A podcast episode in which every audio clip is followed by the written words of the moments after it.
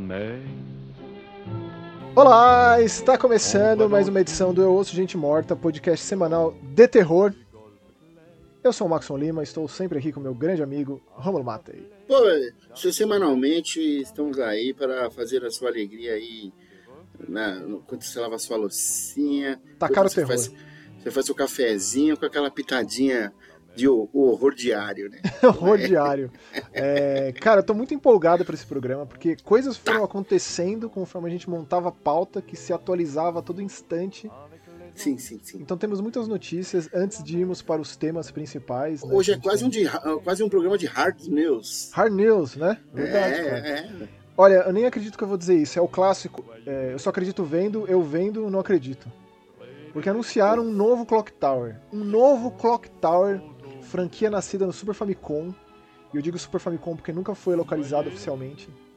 Só tem É, hoje, em dia tem, hoje em dia tem as traduções de fã, né? Não, mas na época já tinha. Eu joguei isso aí há muito tempo. Quando eu comecei a, a, a usar emulação, lá no Hum, final dos anos 90. No, como é que era o nome daquele emulador do Super NES? V- Zenes. Zenes. É, Zenes. Sucesso total. Já tinha tradução, você pegava as coisas ROM lá já com o negócio aplicado. Clock Tower, cara, o último jogo lançado de PS2 é de 2002 e anunciaram a WayForward, que é uma empresa maravilhosa que não só lança jogos originais, tipo a franquia Shantae, mas também é, se mete ali em, em revitalizar clássicos, tipo o Contra 4 de DS da WayForward. Eles lançaram Blood Rain recente, que também é, é, foi uma maneira de trazer de volta uma personagem. Eles fizeram o, o Double Dragon Neon, é o WayForward, Hum. agora eles vão se meter no terror, cara. É o primeiro jogo de Cara. terror da WayForward. É, prometido. Estão com um portfólio bonito aí, hein? Maravilhoso, né? Eu sou mó fã desses caras e, tipo, prometido pro começo do ano que vem, já é das maiores expectativas, dos mais esperados pro ano que vem. E essa remasterização do primeiro Clock Tower, na verdade é um remake, né? Ele vai ter traços Sim. de, de anime ali no trailer. Eu vou colocar o trailer na descrição aqui. Tem a galera falando como é participar disso. Aparentemente não tem envolvimento da galera original, ou seja, o Rifumi Kono, que é o diretor do clássico lá da Human Entertainment, da, da falecida Human, a Capcom que depois teve os direitos da franquia, né? Agora tá meio Sunsoft, Capcom, WayForward. Tem uma galera aí tomando conta de Clock Tower, mas eu tô muito feliz da franquia voltar. É, muita gente, uma geração inteira de fãs de terror vão conhecer de onde veio a proposta do protagonista indefeso. Essa coisa de uma personagem ali perante um terror indizível, que não tem meios de confrontar, é, seja com uma arma de fogo, seja lá como for, com poderes, com magia. Não tem. É uma pessoa normal, é uma órfã adotada, que quando ela tá ali na casa, tá sendo perseguida por um maníaco com uma tesoura gigante. Clock Tower é uma franquia curta, né? Teve lá o Clock Tower de, Play- de, de, de- de Fa- Famicom, Super Famicom, depois teve o Clock Tower de PlayStation 1, é, o Struggle Within, que é o Ghost Head, né? Também de PlayStation 1, que é uma coisa meio Gaiden, assim. E depois o Clock Tower 3 já pela chancela da Capcom, quando a Human já tinha falido e tal. A gente fala da- do meu ato falha aí, que eu, que eu confundi com o Clockwork Night. meu, pô. É, joguei no Saturno, eu falei, você tá maluco, não, é do, é do PlayStation. Tanto que o primeiro localizado em inglês é de fato o de PlayStation 1, que é uma continuação direta do clássico de Super Famicom e é muito bom também. É uma coisa 3D, né, tridimensional. Gosto bastante. Bom, temos mais umas notícias aí, cara, muito incríveis, tipo, de ontem, no meio da semana, no meio dessa semana que a gente tá gravando aqui, caso você esteja ouvindo no dia da estreia, um novo Godzilla foi anunciado.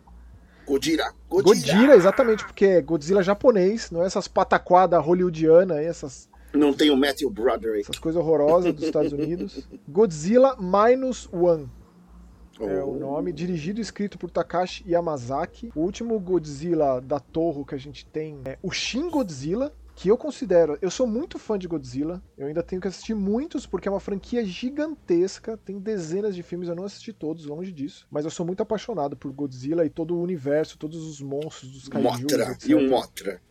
Motra top 5 kaijus de Godzilla. Eita. E o Shin Godzilla, ele é de fato um filme de terror, cara. Eu gosto bastante. Esse aqui só tem um teaserzinho, né? Mostrou o visual dele, que eu achei muito bom também. Uma Uhum. curiosidade é que o Shin Godzilla é dirigido pelo Hideaki Anno, o maluco do Evangelho. Ele tá nessa onda de Shins, né? Ele lançou, não sei se vai lançar, ou lançou o Shin Ultraman, o Shin Kamen Rider. Shin, se eu não me engano, vem de Shine, que é tipo morte em japonês, não é isso? Eu acho que é Shi é morte. Shin, eu acho que é verdadeiro. Hum, é, é Shine é Murra, né? É, eu sei por causa do Shin Megami Tensei, né? Que é tipo.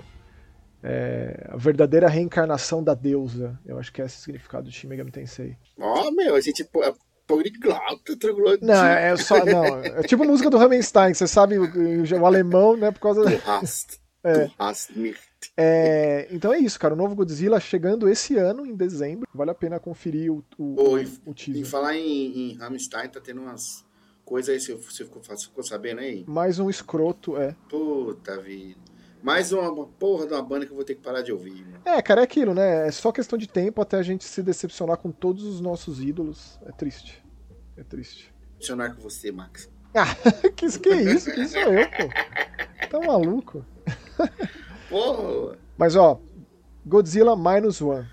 Em breve falaremos sobre, a gente pode até preparar um especialzão, não só Godzilla, mas Kaijus, assim, né? A coisa toda. E? A última notícia deste programa especial aqui, porque todo programa é especial na verdade, é que existe a grande chance da franquia Extermínio voltar. Nossa. Aquela franquia seminal do começo dos anos 2000, né, lá do Danny Boyle e Killian Murphy. Killian Murphy, um dos primeiros trabalhos dele, foi apresentado ali, né? Eu já falei para você que o primo, um primo meu morava em Londres nessa época, né? Contou. Foi filmado lá, puta, e parou Londres para filmar aquilo, né? É, tipo, todo o orçamento desse filme basicamente foi para isso, porque ele foi baixo orçamento, é um filme vídeo, né? Ele era, ele era, ele não era em película, foi uma revolução também para época de 2002. Ô Maxon, corrija-me se eu estiver errado, mas é o primeiro filme que tem o zumbi rapidinho, né? É o primeiro, cara. Ele inaugurou é... o zumbi maratonista, que não é bem um zumbi, né? Na real, tem toda aquela coisa dos chimpanzés é, que, que, são é, é cobaias de laboratórios, fazendo experimentos. Aí, aí, vão lá os ativistas ecológicos, soltam os chimpanzés, são mordidos por eles. E no sangue desses chimpanzés tinha uma raiva, né? Uma, é, um vírus muito brutal e muito rápido, e muito Mas na real, na real existem várias vertentes que dizem que o vírus zumbi é como se fosse o vírus da raiva mesmo, né? É. Ele atinge o córtex central ali e deixa o cara só querendo matar, né? O, é, cada fora... zumbi tem a sua própria mitologia ali, seus próprios porquês, e muitos deles nem porque tem. Vide Jorge Romero. Mas aqui eles começam com essa explicação. É um filme muito brutal, cara. É um dos filmes mais importantes de terror dos anos 2000, com certeza absoluta. Eu diria que é esse, tipo. É esse que tem os caras que fica de um lado da, da, da loja ou do outro lado com as plaquinhas? É, eu acho que você tá confundindo com o remake do Despertar dos Mortos. Ah, é bom esse também, né? É, o cara, é, vou, vou, acertar o, o, de camisa amarela ali, ó. Pá! Isso, e aí ele é, também, ele também foi na, na, na, onda aí do zumbi que foi, corre, né? Foi, foi, foi. O remake do Zack, Inclusive o primeiro filme do Zack Snyder, o Madrugada dos Mortos, que é o remake. Cara, são os pilares, né? É, Noites Mortos Vivos, é, Despertar dos Mortos Coloca o Dia dos Mortos aí também. Extermínio, Invasão Zumbi, né? O Trent Busan, eu diria que Kingdom aí são os. Então, assim, há muito tempo, há muito tempo se, se especulava de uma continuação pro Extermínio 2, que na real é o 28 Weeks Later. O original Extermínio é 28 Days Later, aí tem essa tradução ridícula pro português. É, e aí se esperava né? o 28 Months Later. Né? Esse filme, cara, é escrito pelo, pelo Alex Garland, que hoje em dia é um cara muito famoso. Né? Ele, ele tem ali uma parceria com o Danny Boyle. Uhum. Depois eles fizeram Sunshine, que eu acho foda. O Danny Boyle hoje em dia tá muito famoso como diretor, né? Ele dirigiu o Ex Machina, o Aniquilação, o Man, o Faces do Medo lá. E assim, na, o, o, lance é que há muito tempo o Danny Boyle e o Alex Garland se falavam sobre, né? Falavam a respeito de uma continuação pro Extermínio 2, o 28 Weeks Later. Só que o próprio Alex Garland, que não teve envolvimento com o segundo filme, não gostava. Isso aqui eu li de um site chamado é, é Joblo. É, uma, é, um site bastante notícia ali, coisa muito assim, explosiva de cinema, de todos os gêneros, né? Cinema de forma geral. Joblo? É. é. é ao, contrário, ao contrário fica Blowjob. É, um dia nisso. Caceta. Bom, então, aí, aí o lance é, ele não gostava, então tava lá só o papo, mas aí recentemente tem uma entrevista ali que ele tem esse roteiro. O, o Danny Boy mostrou interesse em dirigir, mas, pô, né, se o Alex Garland quer dirigir, vai, vai, vai, vai em frente aí, né? O próprio Danny Boyle disse. Seria legal o Danny Boyle voltar pro terror, só que aí como 28 Years Later, ou seja, uma coisa Louco. mais pra frente, bem assim, pós-apocalíptico mesmo. Eu gosto do, do Extermínio 2, assim. Eu acho muito mais fraco, muito piorzinho, mais sem graça, mas ele tem umas cenas muito boas, assim. é, mas não tem uma fração do impacto do original e também não fez uma fração da bilheteria que o original fez. Mas quem sabe um 28 Years, né? Não só agora months, mas years. Tem muito potencial, eu acho. É, mas essas foram as notícias, cara, que me deixaram assim, acordado à noite. Que bom, que bom que foi por um motivo bom, né? Que não foi por insônia besta. E bom, se vai ser bom ou não, fica... tem que esperar as coisas acontecer. Maxon, acho que se a gente não tivesse fé nessas coisas aí, né? Que nos move aí, pô, já tínhamos desistido, né? Mas tamo aí. Vamos esperar, pô, e que vem a Silent Hill 2, e que vem Exorcist. Cara, pensa, pensa. Alone in the Dark, Alan Wake, Silent Hill, Clock Tower. Mano. Tá louco. O que, que, é isso, cara? Então, é uma re... Estamos nos refestelando no terror estão de brinks. estão de brinks com nós, é com nossos sentimentos. 2023, que ano para o terror. Pô, só vou tatuar, 2023, vou tatuar, mano. É, inacreditável, pô. cara. Esse ano, assim como 2018 foi pro cinema de terror, para mim um dos grandes anos do cinema de terror recente, esse 2023 para videogame em terror, para quem gosta, para quem jogou muita coisa ali nos anos 90, nos anos 2000, é, Cara, é jogo indie, é jogo grande, é jogo de tudo quanto é tipo, de terror, sendo lançado, sendo anunciado. Tá louco, é inacreditável. Mano. É aquilo, se existe um Clock Tower novo, tudo é possível. Acredite nos seus sonhos, sabe? Tipo, a mensagem é essa. É, é. Tô esperando o Code Verônica aí, né, pai? Ah, olha, cara, tipo, o que tá. O que, que, que, que falta? Dino Crisis? A gente hum. tem uma porrada de jogo de dinossauro para sair. Inclusive, tem um jogo Dinotrauma, Dinotrauma, que está em acesso antecipado lá no Steam, que falaremos sobre aqui em breve. Entrei em Sabe o que, que eu queria lá. também? O quê? Queria, eu queria uma dosezinha de mitocôndrias aí, cara. Eu queria um Parasite assim. Meu, eu, eu encontrei o Takashi Tokita no Big, no evento. Eu vi a foto, eu vi a foto. O diretor e roteirista Não, do Parasite esteve no Brasil. Eu vi a foto, a foto. Encontrei bonita. o cara, o cara tirou foto, tirei foto com ele.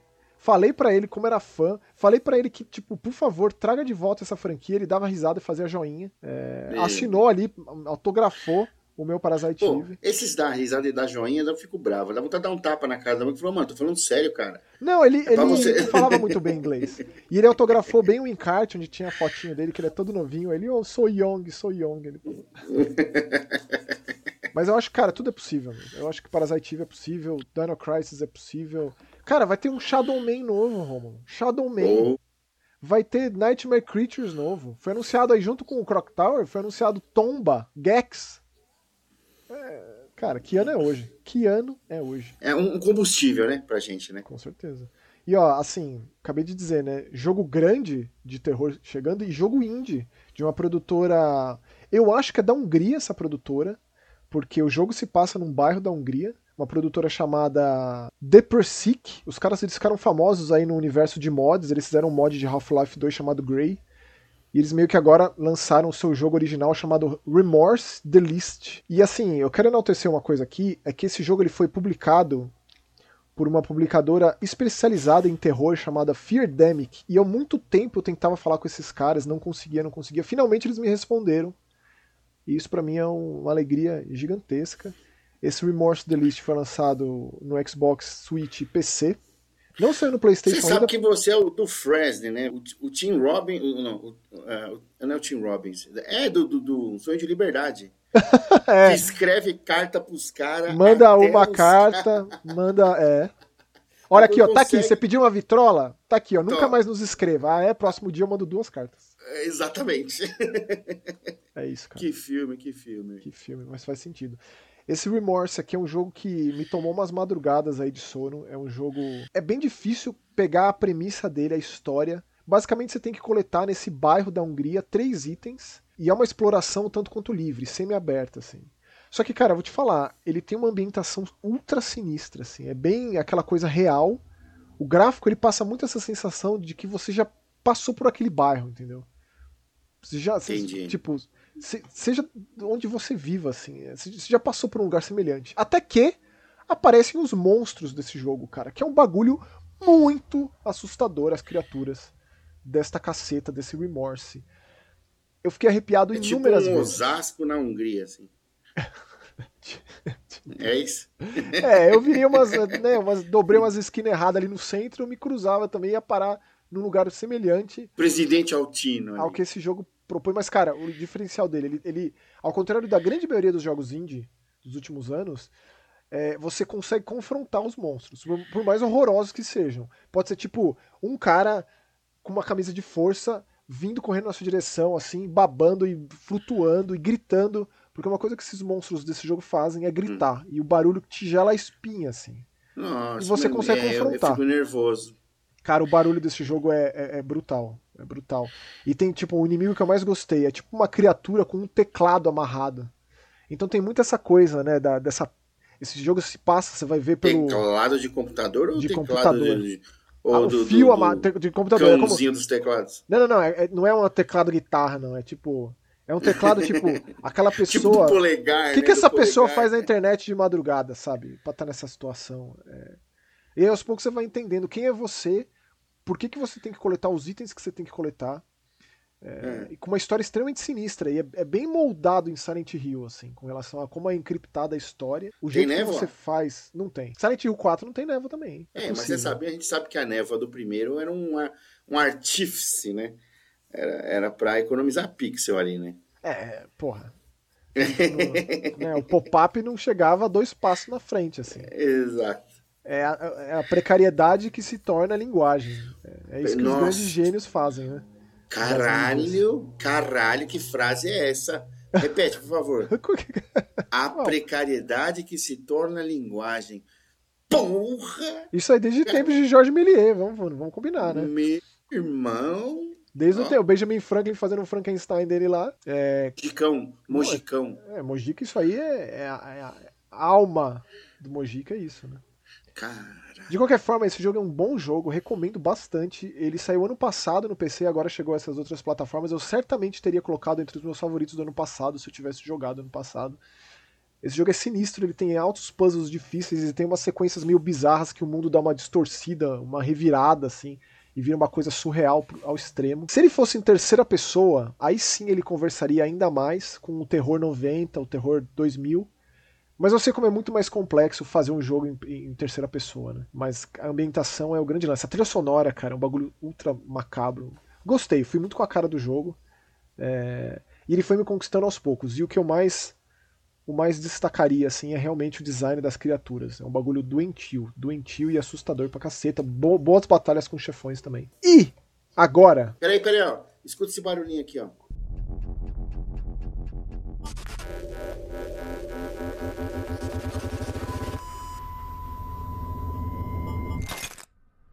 Ó, vou dizer, eu só assisti essa temporada porque minha digníssima Vanessa deixou aqui um beijo no coração, na alma da mulher mais mandar maravilhosa. Um recado, posso mandar um recado pra Vanessa? Pode. Vanessa, escute esse podcast aqui, ó. Vocês convençam o Maxon e você também e venham para cá me visitar. Porque eu já tô pedindo, já tô com, minha, com, com o saco cheio de pedir e você e o Maxon não vem. Então, se você mexer os pauzinhos aí, eu sei que vocês podem vir para cá. Ah lá, tá vendo? Beleza, vou jogar na dela então isso. Aê. Mas ó, foi ela que insistiu para que eu assistisse, porque ela é muito fã da franquia, que é uma franquia aí com muitas elipses, né? Eu nunca vi um negócio desse. Fica é. dois, três anos sem, aí tem um episódio lá, uma temporada com cinco episódios. De qualquer forma, eu não assisti. Max, um rapidão, só para dar uma elucidada aí para quem não, não conhece a série. Essa série, ela não, ela, não, ela não começou na Netflix, né? Não sei se você sabe. Ela é. começou no, no, canal 4 na, do, do, da, da, de televisão lá do Reino Unido. E a primeira e a segunda temporada, é, eles, a primeira teve três episódios, a segunda temporada também três episódios.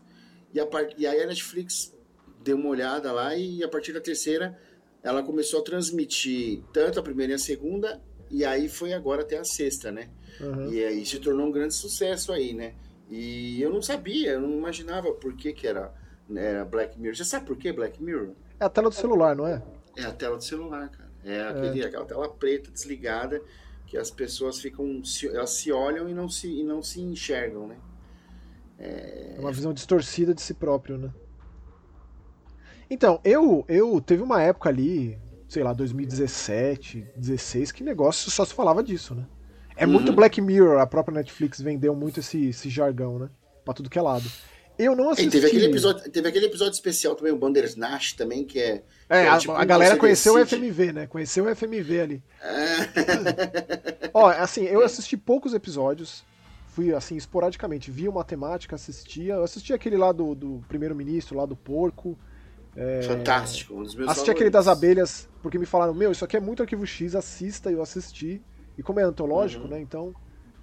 Então pouca Você coisa que eu ver. vi. É, uma coisa que você pode falar para todo mundo aí que, que quer assistir, você pode assistir qualquer episódio, porque eles, eles não se intercalam.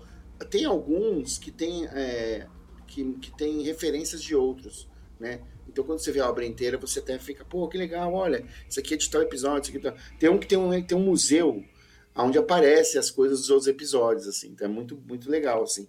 Mas você pode ver os episódios sem problema nenhum, em qualquer ordem que vocês quiserem. Uhum. Então, e aí assistindo essa temporada nova, que, que tem cinco episódios no total, cara, isso aqui tem muita coisa de terror. E aí, é, tanto a Vanessa quanto aqui deixo também um beijo para dois amigos meus lá do trabalho, a Carol e o, e o Rubens, que são fãs, viraram e falaram: Meu, eu não sei nem porque que é Black Mirror isso aqui.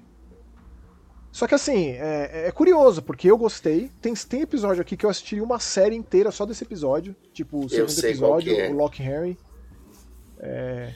Mas aí tem essa questão, Romulo. Você que assistiu tudo e é fã, você sentiu isso também? Que tipo. É? Sim, mas, mas gostei. Gostei. Porque o, o negócio do, do Black Mirror, assim, é.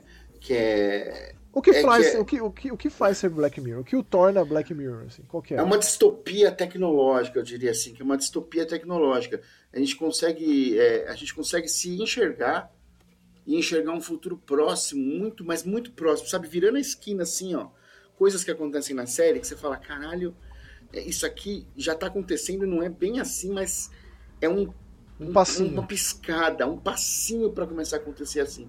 Que nem tem um episódio, é, é um, acho que é o News Dive da, da, da terceira temporada, o primeiro, que é, que é sobre é, reputação de acordo com os likes que você tem nas Eu assisti sociais. isso aí também. Você pode entrar Cara, nos lugares se você tem seguidor, essas coisas, né? Você pode comprar uma coisa se você tem tantos seguidores, saca? E tipo, você pode mudar para um bairro bom se você tem tantos seguidores. E aí, cara, é assim, é o que a gente vive hoje. É, e, e, e sempre ligado à tecnologia, né? Sempre ligado à tecnologia. E por isso que essa nova temporada as pessoas estão reclamando um pouco, porque tirando o primeiro episódio, né, da, que é o Johnny Awful e o Beyond e o Beyond the Sea, que é o terceiro, que é o, que é o terceiro, que é o que, que sinceramente é com o Josh Harnett e com o Aaron Paul. Sensacional. Se o, se o Aaron Paul, o Aaron Paul, famoso Jesse Pinkman, né, do, do Isso. E o Josh do, Harnett é o filho da Laura Strode lá no Halloween H20, né? Cara, o Josh Hartnett, ele, ele era galã de filmes teen. Mas né? o primeiro filme dele é nos anos 90. É, mas Porra, ele fez muita, muita então, comédia romântica, né? Muita comédia romântica. Ele fez também é, Atrás da Linha Vermelha. Prova Final. Assim, e, porra, ele fez o, o a, a, melhor série de todos os tempos, que é o Penny Dreadful. Mas aí você, você tem todo. Você tem, você tem umas 5 ou 6 melhores séries de todos os tempos, né? Não, a minha você preferida é Arquivo X. Não, você me a mais importante Peaks, é Twin Peaks. Arquivos. Aí, tá vendo? Eu sei todas. A, a minha, a, a, melhor é, é Penny Dreadful.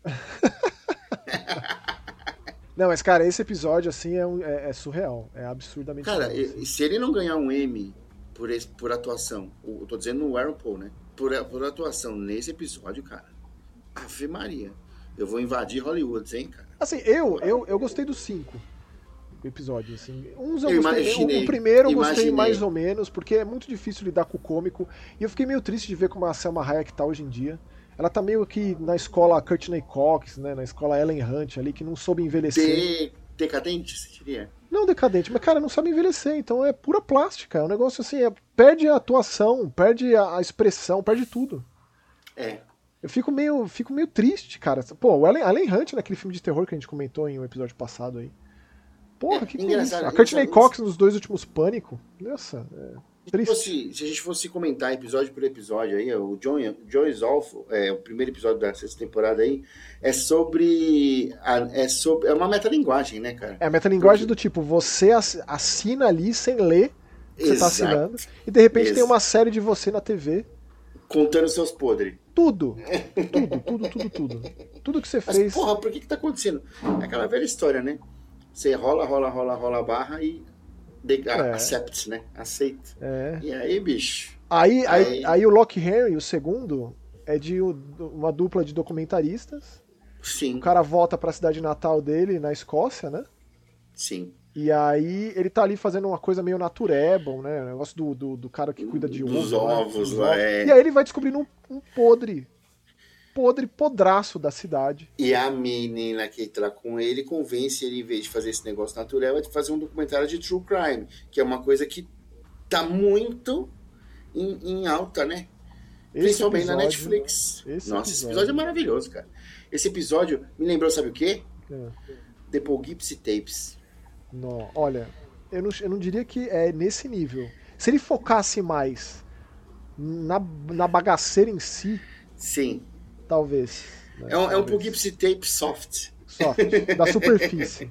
sim. É, o Poughkeepsie você tem que ir um pouquinho mais no fundo. É, mas nossa. faz sentido. Faz... Aí o terceiro é. episódio já é esse, o Beyond the Sea. Beyond the e esse é um sci-fi de alto nível. Né? Tem não, dois, cara, dois astronautas barra cientistas cuidando de uma base ali. Que de... Engraçado, ah. Max, que se passa em 1969, né? Também tem essa coisa. É, é, o, é o futuro. É, é, é, o futuro do passado, assim. Né? É, é, é, o futuro do passado. Em 1969 foi o ano em que o homem pisou na Lua, né? Exato. Então é muito interessante como que tem essa, essa, essa vida dupla, né? O cara tem a sua família, mas aquela pessoa que está ali não é ele de fato. É como se fosse uma, uma réplica, uma sósia. Assim, é, sim, é tipo um robô. Um, um robô, uma um máquina. Um, uma máquina, né? Eles, é uma missão que ele, só funcionaria se eles estivessem em dupla. É o Aaron Paul e o Josh Harnett. E aí eles, eles têm que passar seis anos, né? Seis, seis, seis, seis anos no, no, no espaço e, pô, passar longe da família, são caras jovens e tal. E aí o que que, que, que eles têm? Eles, eles conseguem transferir a consciência deles para robôs idênticos a eles na Terra. Então, durante certa parte do dia, eles estão com, com as famílias através da consciência. E aí começa, e acontece, pô, é, é um sci-fi de altíssimo nível, e eu diria que é um, é um drama de nível maior ainda, cara. Maior é. ainda. É. E assim, o, o Maze Day, que é o episódio 4, ele tem uma, uma reviravolta que é, é bem legal de você assistir, então não contaremos, mas esse também é um episódio muito de terror. Ele vai bem ali na linha, na linha paparazzi urubu podre, assim. Que, que vive Sim. às custas da miséria alheia, da miséria dos famosos. No caso aqui, é uma, uma atriz, se não me engano, né? É. é. que tá passando por maus bocados, viciada e tal, e tá há muito tempo sem aparecer, e aí um cara ali tá pagando uma bela de uma grana para quem tirar a foto dela nessa condição e decadente. E aí, a, a, a, menina que faz é, essa paparazzi aí, deixa eu ver o nome dela aqui, cara. É Zazie Beats. Então, ela é o par romântico do. do... No Atlanta, né? Do Atlanta, cara. cara Exatamente. Ela é incrível essa atriz, a atuação cara. dela. Ela é incrível, bicho. É. Achei foda, cara. Esse também eu gostei, mas aí o último, que hum. também vai numa linha difícil também, quer trazer um pouco de comédia, mas também ali engendrada num terror pesado. O final, o final eu fiquei emocionado. Ele foi, ele foi me perdendo, me reconquistando, me perdendo, me reconquistando. Né? É sobre o Maze Day, sobre o Maze Day. Aguenta, gente, aguenta.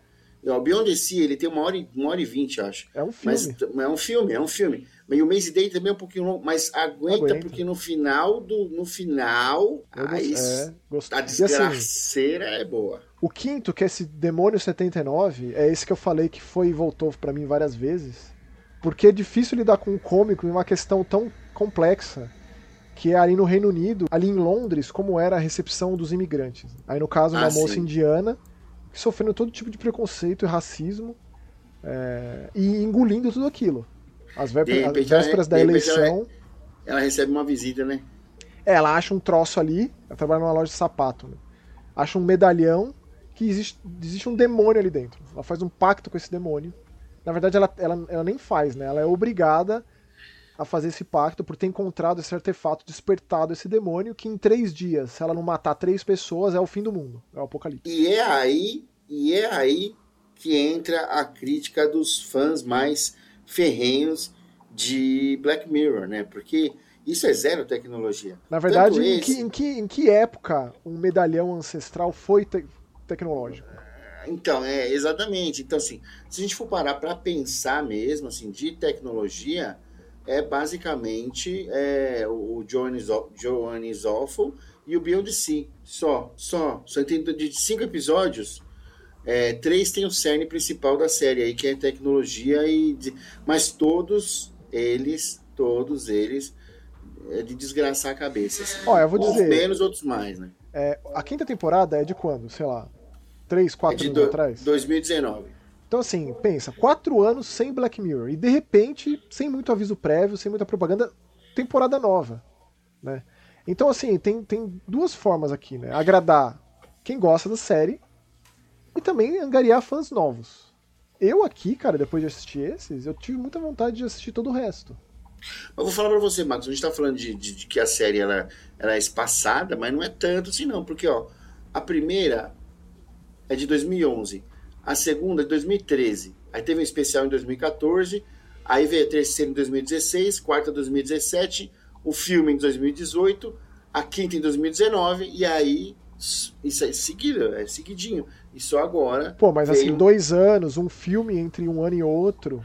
Agora é. quatro anos. É, então, aí. Pô, a, é... a, Netflix não é famosa por fazer esse tipo de coisa. A Netflix cancela. Ou não, e outra, outra coisa. Dezenas o, de episódios ou cancela. Outra coisa que, que, que, é muito interessante, Maxon, é que quem desenvolve a série é o Charlie Brooker, né? Ah. Então ele, ele escreveu todos os episódios, é, de, tirando um episódio da, da primeira temporada, que é o, o, The Entire Story of You, que é, é aquele mais. Você não viu, né? Não. Que as pessoas têm um chip atrás da orelha e, e, elas, e é tudo que você vê e ouve é gravado. E aí, em um jantar, é tipo um casal desconfia do outro e aí ele pega o chip para ver e ver. É uma história de traição, entendeu? É, mas tirando esse aqui, todos os episódios das seis temporadas são escritos pelo Charlie Brooker. Todos. Todos. Então, é, porra. É um negócio meio Mr. Tem... Robot, né? É raro isso acontecer. Sim. Uma série de cabo a rabo ser escrito. No caso do Mr. Robot, né? Ainda é escrito e dirigido pelo mesmo cara. É, e tem. e, é e algumas, é, ele tem, tem alguns episódios, por exemplo, no Demon 69, 79, ele escreveu junto com o Bisha Kahali, que é um, que é um, é um, é um cara, um hindu também, né? É, deve ser por isso que tem é, as, as as referências e tudo mais. Mas assim, ele tem, acho que de todos os episódios, do, três ou quatro são com ele co-escreveu com alguém e o resto é tudo ele. Tudo ele. Rapaz. Eu, eu, eu, fiquei, eu fiquei bem vidrado ali, cara. Tipo, funcionou para mim. Funcionou para mim no sentido de é, ir atrás do resto. Queria assistir tudo. Até falei pra Vanessa, pô, você topa ver tudo comigo de novo, né? É, eu sou ah, bem gostoso. mas eu pretendo fazer isso sim em breve. Ó, e o último tema aqui deste episódio é um jogo espanhol de uma produtora chamada Tequila Works. E a gente vai ter uma promoçãozinha aqui no nosso esquema, o esquema Osso Gente Morta, que é assim. A primeira pessoa que responder essa pergunta lá nos comentários leva o jogo, um, um jogo de Xbox One, Xbox Series, chama Guilt. Esse jogo ele estava confinado no Stadia desde o seu lançamento. É um dos raros casos de jogo exclusivo do Stadia, aquele falido, fraquecido console, entre aspas, serviço do Google, né? É, uhum. Que não deu muito certo. Todos sabemos da história triste do Google Stadia. E aí, esse Guilt era um jogo de terror, um terror infanto-juvenil, é tipo um episódio do Goosebumps, do Erie, Indiana, é, com uma temática muito tenebrosa. Se você conhece a Tequila Works, você sabe que os caras lidam com umas temáticas sinistras, assim. Tipo o Rhyme, que é um outro jogo desses caras, o Sexy Brutale, são jogos muito bons, mas tem alguma coisa muito sombria por trás, ou às vezes até bem escancarado na cara. Nesse caso aqui é uma temática de bullying. A gente tem a protagonista chamada Sally que está atrás da, da prima desaparecida. E enquanto ela está atrás ali, né, colocando pôsteres desaparecidos e tal, ela é perseguida por gente mais velha do colégio que quer maltratar ela é, e ela foge pro meio do mato. Nessa fuga, ela vai parar numa versão alternativa da cidade onde ela morava, com monstros, um colégio, é, esse colégio que vai se desdobrando para outros ambientes, outros lugares que ela já passou ou não. E aí você vai descobrindo que tem uma história toda sinistra da mina, dos mineradores desse lugar, dessa cidade. E tipo, que diabo tem essas criaturas, sabe? E tipo, é um jogo bem furtivo. Mas ela também, a Sally, consegue confrontar esses monstros. Ela tem uma lanterna no esquema meio Alan Wake, que os monstros têm pontos fracos. Você usa máquina, máquina de refrigerante ali para pegar uma latinha e arremessar e desviar a atenção dos monstros. Sempre atrás da, da, da prima dela, a Emily. E por uhum. que, que a Emily, a Emily escapa dela? A Emily não quer, não quer ela. Tipo, ela tá na mesma situação, fugindo dos monstros, mas quando ela vê a Sally, ela corre.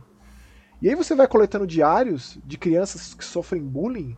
É uma coisa muito triste de se ler, cara. E a história vai indo para caminhos mais deprês mesmo nessa, nesse aspecto, sabe? Eu acho que tem pouco jogo que lida com a questão de bullying, assim, sabe? Com matemática, especialmente em terror. Eu acho que é matemática que tem que ser explorada em videogame de terror. Esse jogo faz isso.